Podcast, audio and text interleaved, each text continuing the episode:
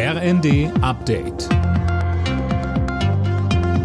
Stündlich neu. Auf den Punkt informiert. Ich bin Silas Quiring. Guten Morgen.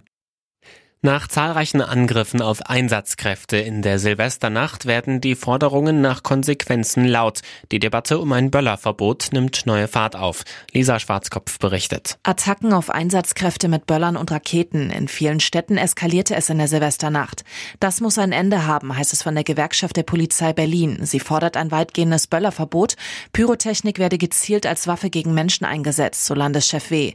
Die Deutsche Umwelthilfe unterstützt das. Geschäftsführer Resch sagte, Deutschland habe eine Aggressivität in einer noch nie dagewesenen Form erlebt. Lula da Silva ist als Präsident Brasiliens vereidigt worden. Gemeinsam mit dem Volk werde er das Land wieder aufbauen, versprach Lula. Unter anderem wolle er die Abholzung des Regenwaldes, Hunger und Armut stoppen. Es ist die dritte Amtszeit für den 77-Jährigen. Hunderttausende Menschen kamen zu seiner Amtseinführung in der Hauptstadt Brasilia. Gläubige aus aller Welt können sich heute vom früheren Papst Benedikt dem 16. verabschieden. Sein Leichnam wurde im Petersdom aufgebahrt. Nanju Kuhlmann. In Berlin liegt außerdem ein Kondolenzbuch aus, in das sich Trauernde eintragen können. Am Donnerstag hält Papst Franziskus dann eine Trauerzeremonie.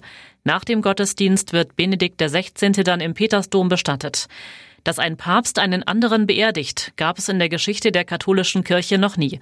Benedikt war ja bereits vor zehn Jahren aus gesundheitlichen Gründen zurückgetreten und hatte den Weg für Franziskus freigemacht. Bei der Vierschanzentournee hat Oberstdorf-Sieger Halvor Egner Granerud auch das Neujahrsspringen in Garmisch-Partenkirchen gewonnen.